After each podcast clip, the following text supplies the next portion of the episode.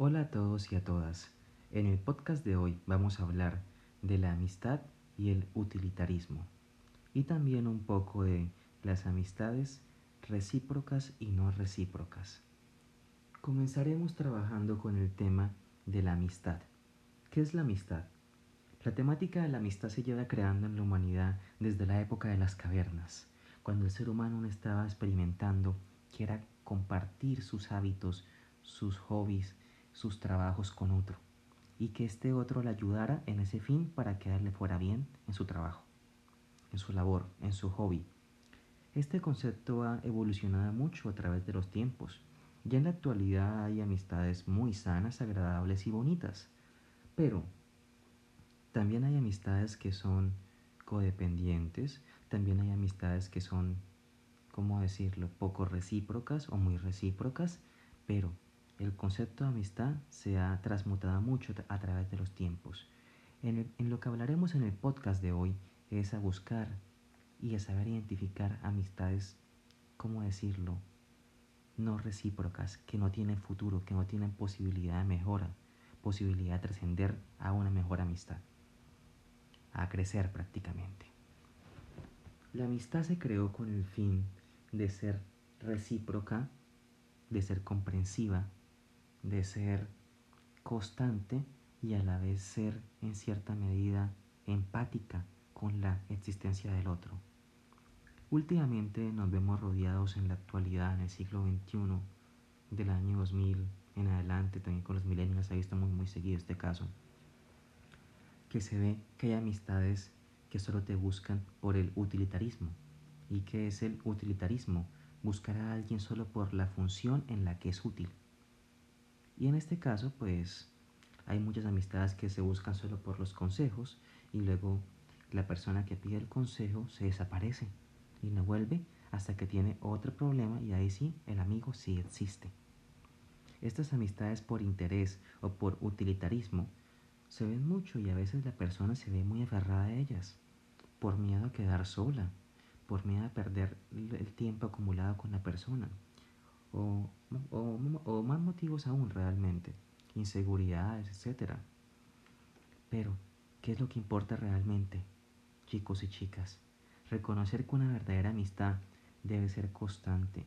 No digo que se hablen todos los días, pero sí que tengan constancia de cómo va la vida del otro, pero por interés, porque acaba el primer principio con el que vamos a trabajar.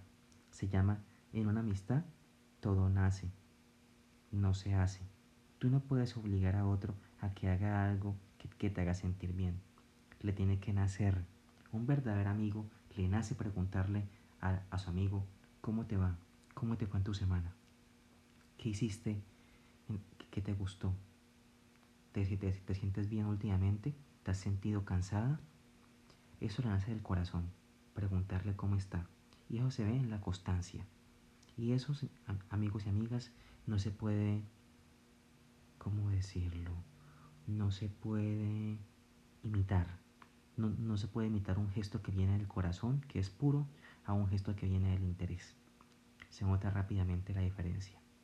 Ahora, ¿qué es lo que sigue? Aparte de la constancia, se deben buscar amistades que sean recíprocas, que si yo le brindo al otro de corazón mi confianza, mis secretos, mis intimidades y le doy mi apoyo, ocasionalmente y estoy ahí para él, para hablar, para divertirme, para reírme. El otro también le deben hacer de corazón hacer lo mismo, no por ningún tipo de compromiso u obligación. Cuando ustedes descubran que no hay reciprocidad en, en alguna amistad, tengan cuidado, pueden estar cayendo en la codependencia en el ámbito de la amistad. La codependencia en el ámbito de la amistad es aceptar todo lo, todo lo que haga el otro por miedo a que nos deje o que perdamos esa amistad, por reclamarle que no nos dan el trato justo que merecemos. Como se darán cuenta, es muy importante esto, exigir la reciprocidad de modo dialogante, no de modo con peleas, no de modo con discusiones, exijan el respeto que su amistad y sus acciones de, amor por el otro merecen. Exíjanlo con, con diálogo. Y si la otra persona no le nace de corazón, siendo el mismo no porque ustedes se lo digan antes, siendo el mismo a través del diálogo. Ser así con ustedes, tengan cuidado, es una amistad codependiente. Exíjanse a ustedes mismos como personas, exíjanse amistades que sean recíprocas, no codependientes y lo más importante, que sean comprensivas, que sean constantes.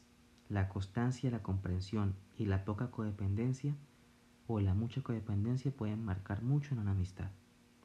Así que recuerden, hagan amigos para crecer, para trascender, y no para que la amistad se quede estancada en un ciclo eterno por muchos, muchos años.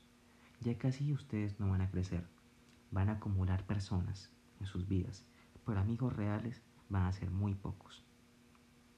Acumulen constancia, acumulen perseverancia, crezcan, trasciendan con la persona. Si alguien no los hace trascender, o cambiar o mejorar, ahí no hay amistad. Ahí lo que hay es conveniencia.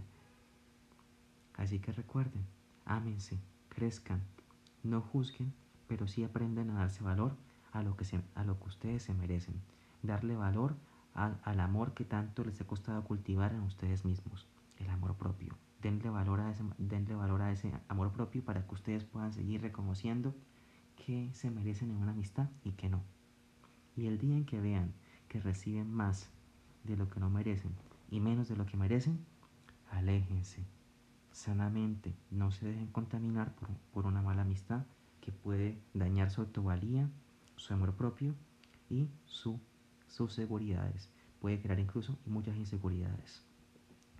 Ya con esto, mi última acotación del día es, amen la vida, amense ustedes mismos y no hay nada más grande que el amor propio.